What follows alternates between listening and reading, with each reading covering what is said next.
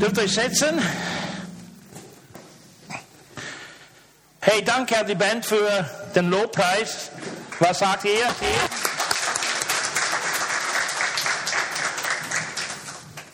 Danke auch äh, an alle, die in einer oder anderen Form beigetragen haben, dass wir heute hier feiern können. Ich weiß nicht, ob ihr schon was äh, draußen gemerkt habt, dass es irgendwie anders war. Ja, also für das Deko-Team, für Creative-Team, für alle, die mitgeholfen haben und mitgearbeitet haben, dass wir heute feiern dürfen und können. Dankeschön, Dankeschön, ja, lasst uns allen danken.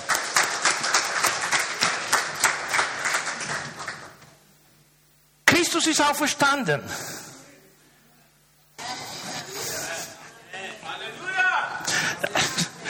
Ein bisschen Afrikaner, kommt gut. Ja, er ist auferstanden und was für ein Ereignis. Wir feiern Ostern. ist ein außergewöhnlicher Tag in der ganzen Geschichte der Menschheit.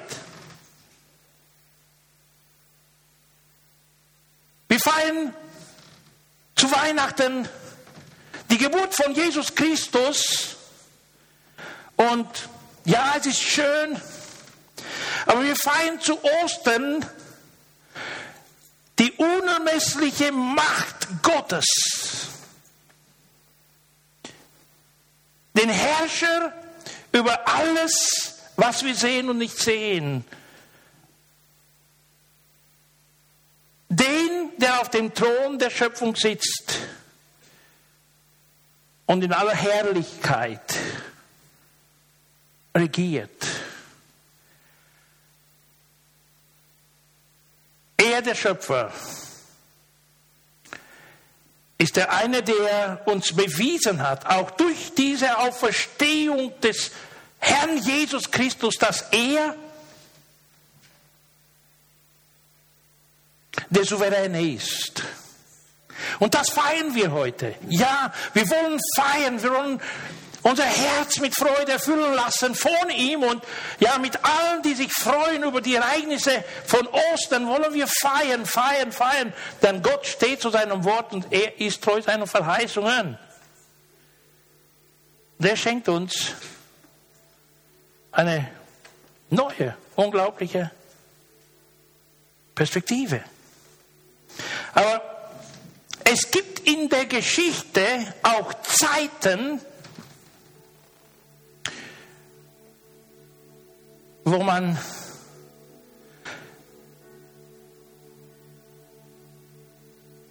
kaum Gott mehr erkennen kann.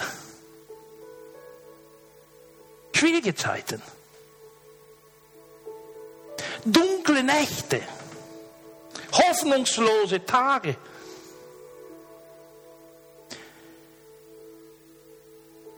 Wo man einfach denkt, dass das Böse das Gute besiegt hat und wo es keine Perspektive mehr gibt. Erinnern wir uns nur an das Volk Gottes in Ägypten. Nachdem sie dort sich vermehrt haben und am besten Ort des Landes wohnen durften, nach 400 Jahren, vielleicht 350 Jahren, haben sie sich so vermehrt, dass der König von Ägypten gesagt hat, hey, mit seinen Landsleuten gesprochen hat, ja, wenn wir nicht etwas unternehmen, dann wird dieses Volk mächtiger als unser Volk. Lasst uns die Juden zu Sklaven machen. Zu dienen für unser ganzes Land, für unsere ganze Nation. Und die Sklaverei wurde so schwer, dass in den letzten Jahren es kaum mehr eine Perspektive für, für das Volk Gottes gab. Keine Hoffnung mehr.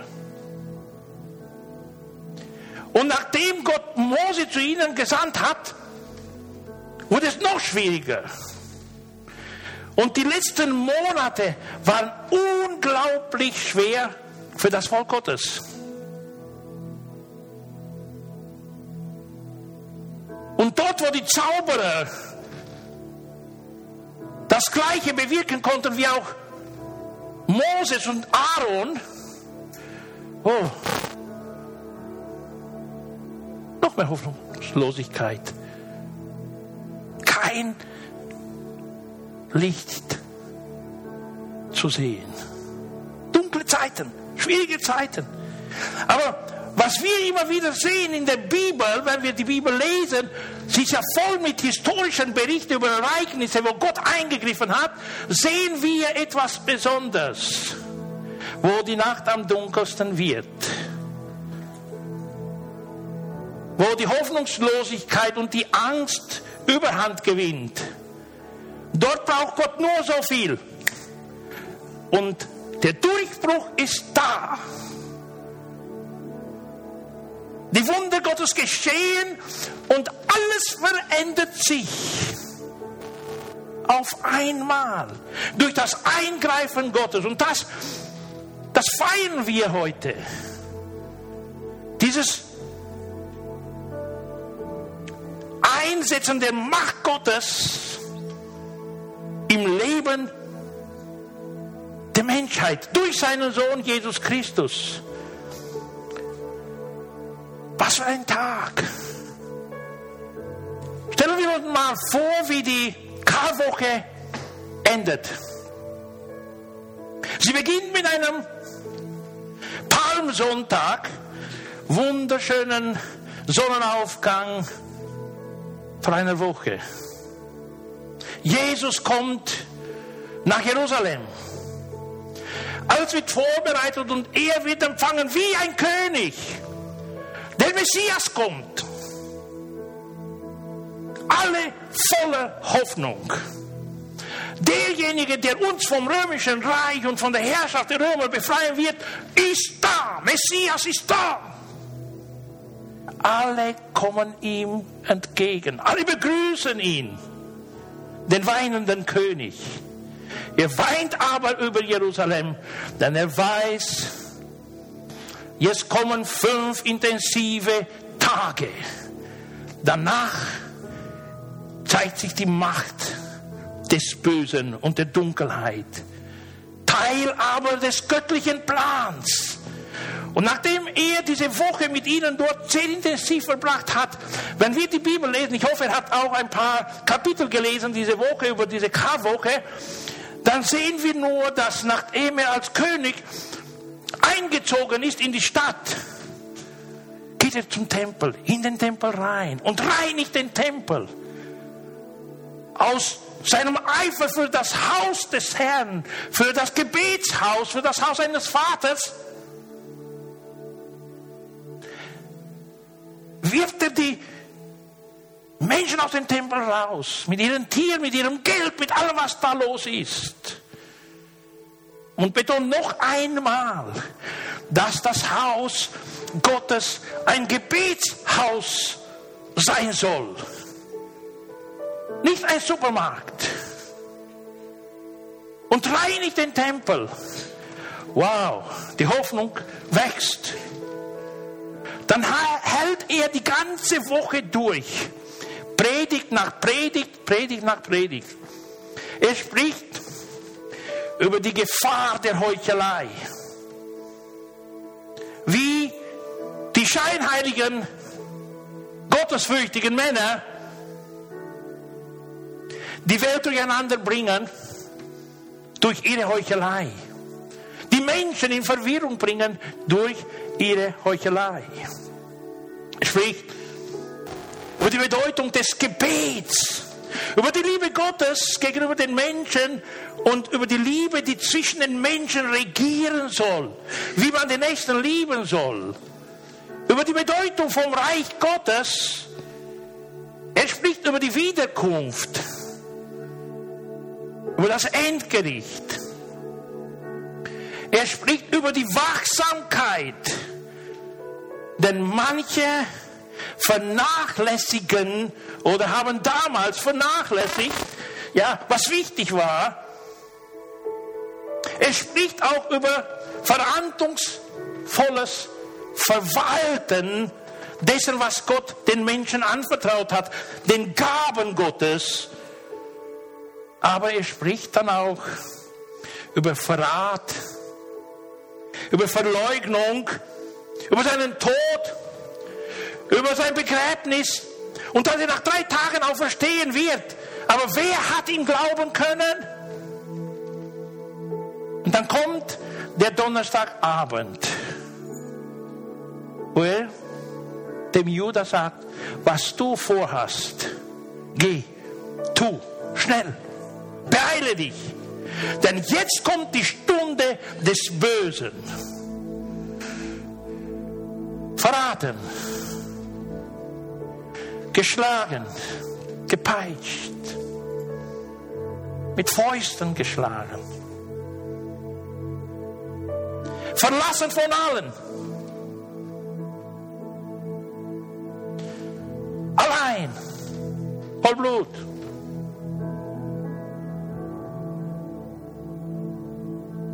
Empfangen von der gleichen Menschenmenge wie vor fünf Tagen. Aber diesmal nicht mehr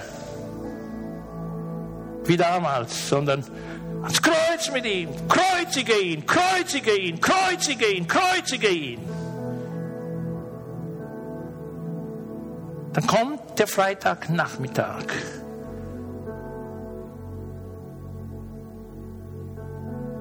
Die Dunkelheit fällt über das ganze Land. Finsternis. Symbol für alles, was wir uns nicht wünschen.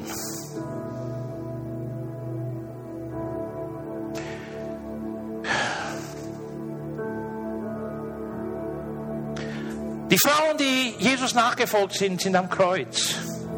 Sie sehen, was passiert. Die Jünger. Uns mal vor, was in ihrem Herzen geschieht, was, was da passiert, wo ihr, ihr Lehrer, ihr Meister, ihr Freund, er hat ihnen die Freundschaft angeboten hat gesagt, hey, ihr seid nicht mehr Fremde, ihr seid meine Freunde. Die höchste Liebe ist, die größte Liebe ist, wenn jemand sein Leben für seinen Freund gibt. Und das werde ich auch tun. Und jetzt die Nachfolger von Jesus schauen das ganze Bild an. Jesus stirbt am Kreuz. Wird begraben. Was passiert mit ihnen? Ihre ganze Hoffnung ist verschwunden. Angst gewinnt Überhand. Und das Ganze bringt ihr Leben durcheinander. Sie haben Angst, weil sie die Kontrolle über ihr eigenes Leben verlieren. Angst, dass auch ihnen nachgejagt wird und dass auch ihr Leben in einer Form wie die, das Leben von Jesus ändern wird. So ein traumatisches Ereignis für die Jünger.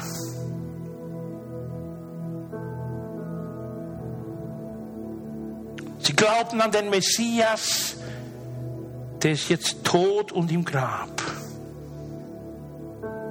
Manche von ihnen haben sich versteckt aus Angst, dass die Vertreter des römischen Reiches sich schnell finden würden und hinrichten würden. Schock, alles Mögliche. Stellen wir uns Petrus noch vor.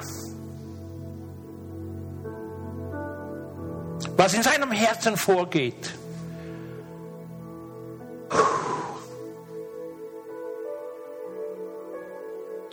Alles endet hier. Es schien dass das Böse die Schlacht gewonnen hat. Dass der Teufel die Pläne Gottes zerstört hat. Dass der Teufel den Sieg errungen hat. So schien es.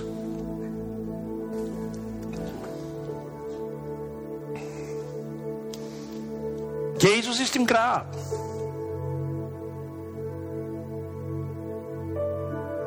Aber Gott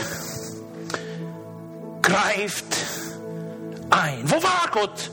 So fragen wir uns ja auch immer, wo ist Gott in dieser Situation? Wo war Gott? Gott war in Christus und hat die Welt mit ihm versöhnt durch den Tod Jesus Christus am Kreuz. Er war da. Er war voll aktiv in dem Ganzen, was da passiert ist. Er war mittendrin. Auch wenn er das erscheinen ließ, als wäre er nicht da, als wäre er machtlos in dieser Situation. Aber in den kommenden Tagen bewegt sich etwas. Und dann kommt der erste Tag der Woche, der Sonntag, den wir auch heute feiern. Und Gott braucht nicht viel zu sagen. Er schickt einen Engel. Ein Erdbeben kommt. Der Stein rollt weg. Jesus wird auferweckt von den Toten, kommt aus dem Grab raus. Und wo die ersten Frauen hin zum Grab laufen, empty grave. Niemand mehr da. So wie wir hier gesehen haben, auch im Video, ein Leintuch vollem Blut, aber niemand mehr da. Gott hat seine Macht erwiesen und hat diese Dunkelheit besiegt. Aber kaum konnte noch jemand das glauben. Man hat eher geglaubt, wie die Soldaten das auch gelehrt und belehrt verkündigt haben, man hat ihn gestohlen.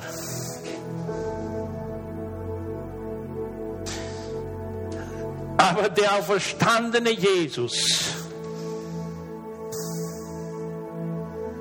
hat die Macht Gottes in sich und durch sich bewiesen. Er war nicht verschwunden. Er wurde auferweckt und Gott hat durch ihn bewiesen, dass nicht das Böse das letzte Wort hat. Es heißt ja auch im Psalm 2, wenn die Völker toben, wenn die Herrscher sich bekämpfen und wenn sie ganz besonders auch noch den Gesalbten von Gott gesalbten König bekämpfen und ihn ablehnen, wie es auch heute in unserer Zeit passiert, dass man Gott und, und Christus aus vielen Bereichen rauswirft, ja, dann steht Gott trotzdem noch auf dem Thron und es heißt im Psalm, er schaut herunter und lacht.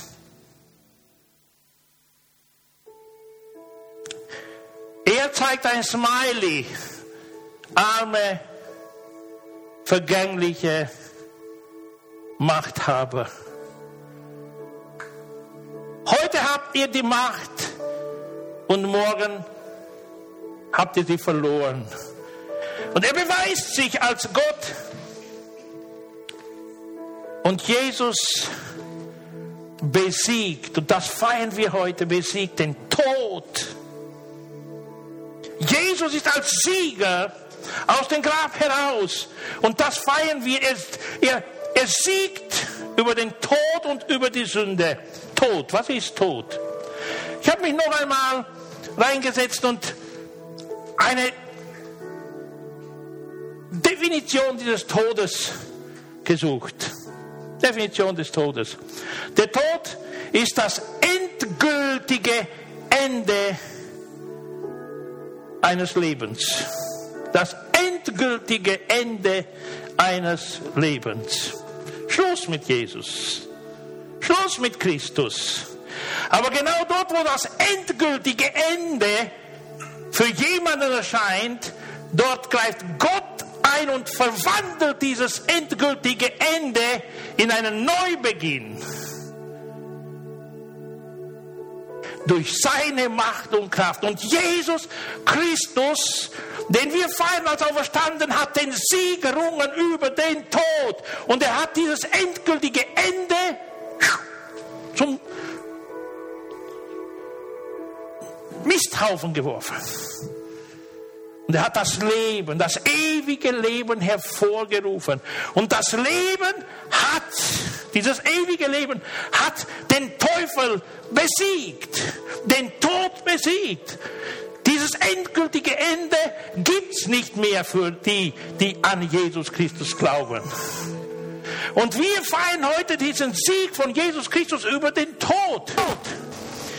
Es geht ja so, wir haben nicht weiter die Definition von diesem Tod beschreibe, wie ich sie auch recherchiert habe.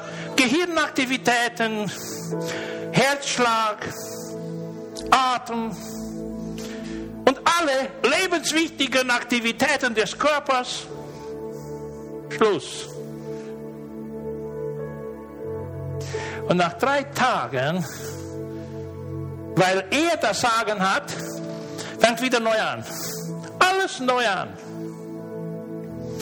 Denn der, der auf dem Thron sitzt, der Schöpfer, der hat das letzte Wort gesagt. Und er hat auch weiterhin und für immer und ewig das letzte Wort für unser Leben. Und in dieser Herrlichkeit erscheint Jesus als der Auferstandene, als der Sieger.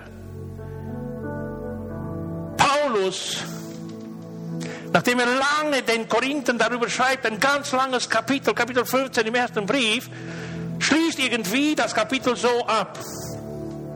Wenn aber dieses vergliche und dieser vergängliche und sterbliche Körper unvergänglich und unsterblich geworden ist, wie es mit Christus passiert ist, dann erfüllt sich, was die Heilige Schrift vorausgesagt hat, das Leben hat den Tod überwunden. Tod, wo ist dein Sieg? Tod, wo bleibt nun deine Macht? Die Sünde ist wie ein Stachel, der tödliches Gift in sich trägt. Durch sie hat der Tod seine Macht und die Sünde hat ihre Kraft durch das Gesetz. 57 Vers. Aber Dank sei Gott. Er schenkt uns den Sieg durch Jesus Christus, unseren Herrn. Und das ist unsere Hoffnung.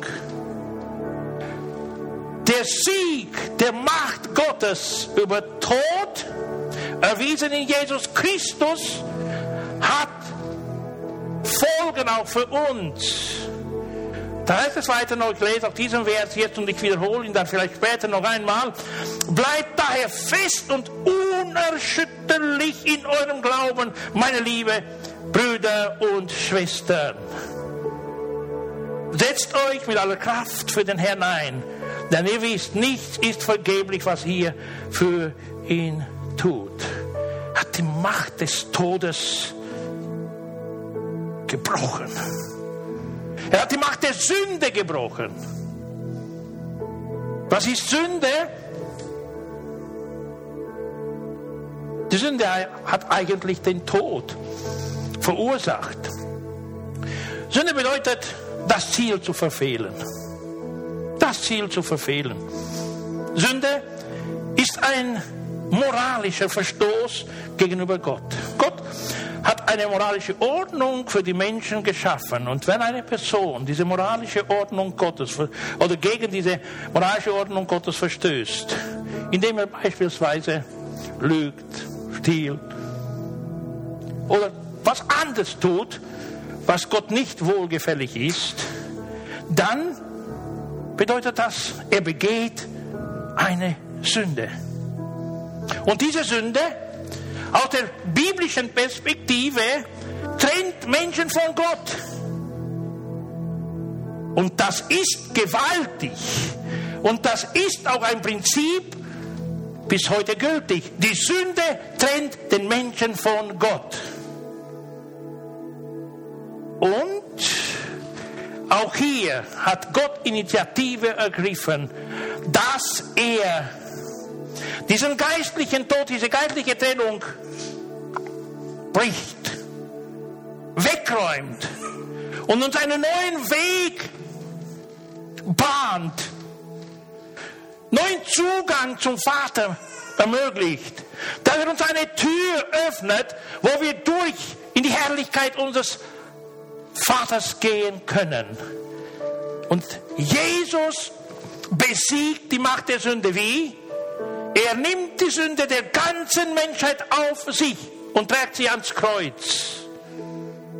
Damit jeder, und so einfach hat es Jesus für uns gemacht, damit jeder, der seine Sünde bekennt und an den auferstandenen Jesus glaubt, Vergebung der Sünden erlebt.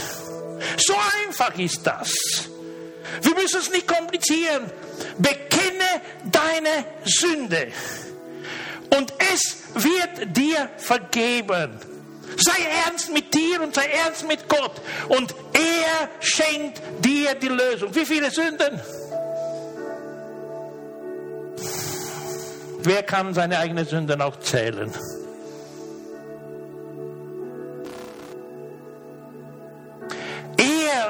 Reinigt uns und befreit uns von aller Sünde. Auch für die, die wir noch nicht getan haben, für die, die morgen, übermorgen passiert, die wir aber mit ernstem Herzen, mit Gewissen vor ihn bringen und bekennen. Und das feiern wir heute, Geschwister. Heute feiern wir diesen Sieg Jesus Christus über die Sünde, über die Macht des Todes und der Sünde. Und er bahnt uns Zugang zu Gott. In einer so ganz einfachen Form. Ich komme zu ihm, Herr, hier bin ich. Ich schäme mich. Würde ich jetzt hier mein Leben projiziert werden, würde ich weglaufen. Ich schäme mich. Und nicht nur die Vergangenheit, meine Kindheit oder meine Jugend. Auch jetzt, wo ich ein bisschen mehr Jahre hinzugelegt habe. Ich würde mich schämen. Aber ich vertraue der Verheißung Gottes. Ich komme täglich vor ihn und sage ihm, ich, ich habe mich vertan. Im Umgang mit meiner Frau, mit meinem Kind, mit meinem, ich, ich habe falsch gehandelt. Ich hätte das nicht tun sollen. Herr, hier bin ich. Was soll ich jetzt tun? Vergib mir. Und genau für das ist Jesus gekommen, dass er die Macht der Sünde bricht und uns diesen Zugang zum Vater ermöglicht. Und wir feiern heute zu Ostern diesen Sieg von Jesus Christus. Und was wichtig ist für uns, ist, dass er auch uns den Sieg verspricht. Durch ihn können wir Sieger werden. So haben wir auch gelesen.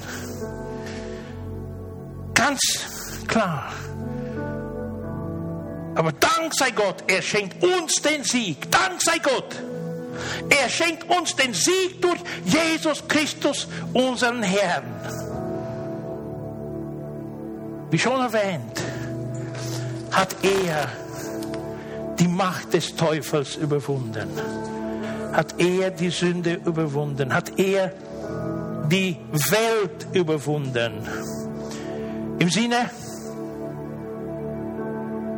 der Denkweise, die in dieser Welt regiert. Wenn wir Epheser 2 lesen, sehen wir, der Herrscher dieser Welt, der Teufel, beeinflusst unglaublich viel die Denkweise der Menschen. Und so lassen sich die Menschen einfach von Einflüssen von verschiedenen Sourcen treiben. Auch von diesem hat Gott uns befreit und Kraft schenkt er uns, dass wir uns dem Willen Gottes unterordnen können. Und wenn ich jetzt zu uns zurückkomme, zu den Aposteln und zu uns auch, was soll diese Auferstehung in unserem Leben bewirken? Jesus erzählte den Jüngern kurz vor seiner Hinrichtung,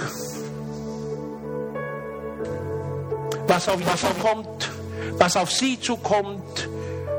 Und er beendet sein Gespräch mit ihnen und sagt, dies alles habe ich euch gesagt, Johannes 16, 33, damit ihr durch mich Frieden habt. In der Welt werdet ihr hart bedrängt. Aber lasst euch nicht entmutigen. Ich habe diese Welt besiegt.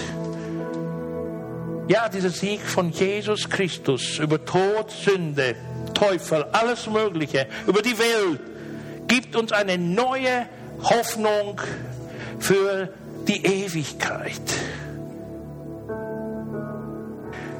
Der Sieg Jesus Christus gibt uns eine neue Perspektive für das irdische Leben. Auch hier kann das Leben unglaublich besser und erfüllender gelebt werden.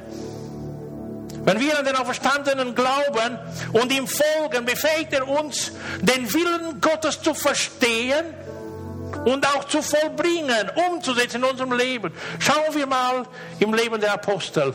Wie waren die Apostel in der Karwoche? Ersten Teil super gut. Wow, so einen mächtigen Leiter haben wir, so einen mächtigen Meister haben wir. König, der Messias, wow. Und dann zum Schluss, alle weg. Alle sind verschwunden. Aber nachdem der Auferstandene ihnen neu begegnet ist, nachdem sie auch die Ausgießung vom Heiligen Geist erlebt haben, waren sie total andere Menschen. Keine Angst mehr vor dem Tod, vor der Sünde, vor der Welt, vor den Mächtigen dieser Welt, sondern voller Mut. Urteilt ihr selbst, sagen sie, den leitenden religiösen Herren dort in Israel, ob es richtig ist, auf euch mehr zu hören als auf Gott. Erwartet bitte das nicht von uns. Nummer eins, wir hören auf den, der uns berufen hat. Nummer zwei, wenn alles passt, hören wir auch auf euch. So einen Mut, so eine Kraft, so eine Begeisterung, etwas ganz Neues. Denn die Auferstehungskraft von Jesus Christus hat gewaltig gewirkt in ihrem leben. Wenn Christus in uns Gestalt nimmt und so wie Paulus auch sagt, jetzt lebe nicht mehr ich, sondern Christus lebt in mir, wenn seine Macht durch uns nach außen sich erweist, wow, dann bewegt sich etwas. dann verändert sich etwas. Dann kann etwas Gestalt nehmen. Das ist möglich, wenn wir uns ihm gegenüber öffnen wenn wir ihm erlauben, in uns zu leben und wenn wir uns dazu entscheiden, seine Vertreter hier auf Erden zu sein. Das ist unglaublich wichtig. Der Sieg Jesus ermutigt uns zu diesem neuen Leben. Und noch ein Gedanke hier. Der letzte Vers, mit dem Paulus eigentlich abschließt, dieses 15. Kapitel im 1. Korintherbrief. Setzt euch mit aller Kraft für den Herrn ein. Denn ihr wisst, nichts ist vergeblich, was wir für ihn tun. Es ist eine Ermutigung für jeden Einzelnen von uns, unsere Gaben ins Reich Gottes zu investieren, für den Herrn aktiv zu werden. Das war damals bei den Aposteln ganz klar. Es war eine neue Hoffnung, neue Begeisterung, Hingabe für seinen Dienst, mehr Gemeinschaft, mehr miteinander im Gebet, im Abendmahl. Sie investierten ihre Zeit ins Reich Gottes. Sie opferten ihr Leben für den auferstandenen Jesus. Sie hatten keine Angst mehr, ihn zu verlieren. Die ganze Stimmung unter ihnen hat sich geändert. Das ganze Miteinander war anders. Und das kann auch in unserem Leben so sein. Wenn, das ist von uns abhängig, wenn wir durch ihn Sieger sein wollen, lasst uns das annehmen. Ich will kurz noch beten. Bevor ich aber bete, will ich kurz, dass wir auch unsere Augen schließen und versuchen uns vorzustellen, was wäre, wenn heute 50 Leute, 60 Leute von hier ausgehen würden mit einer neuen Hoffnung, mit einer neuen Begeisterung, mit einer neuen Hingabe für das Reich Gottes, mit einer Bereitschaft, über die Auferstehungskraft Jesus Zeugen zu sein, weil wir ihn persönlich kennengelernt haben.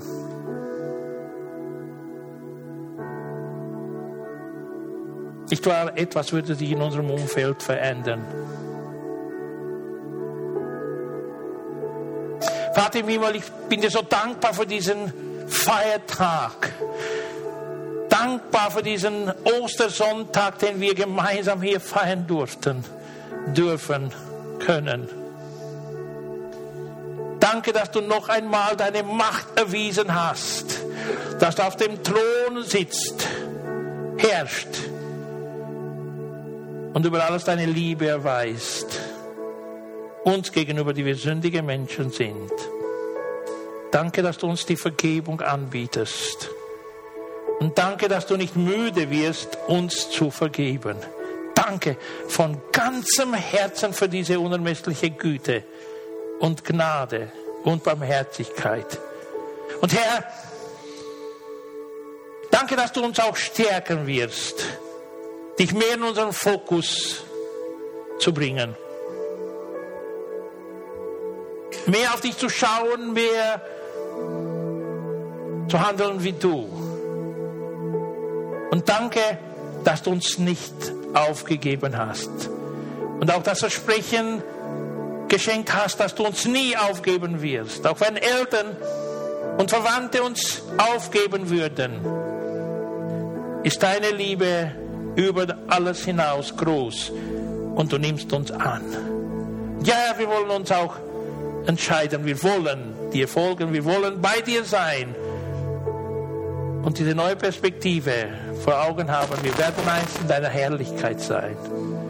Weil du Tod und Sünde, den Teufel und die Welt besiegt hast und auch uns den Sieg zugesprochen hast. Danke im Namen von Jesus. Amen.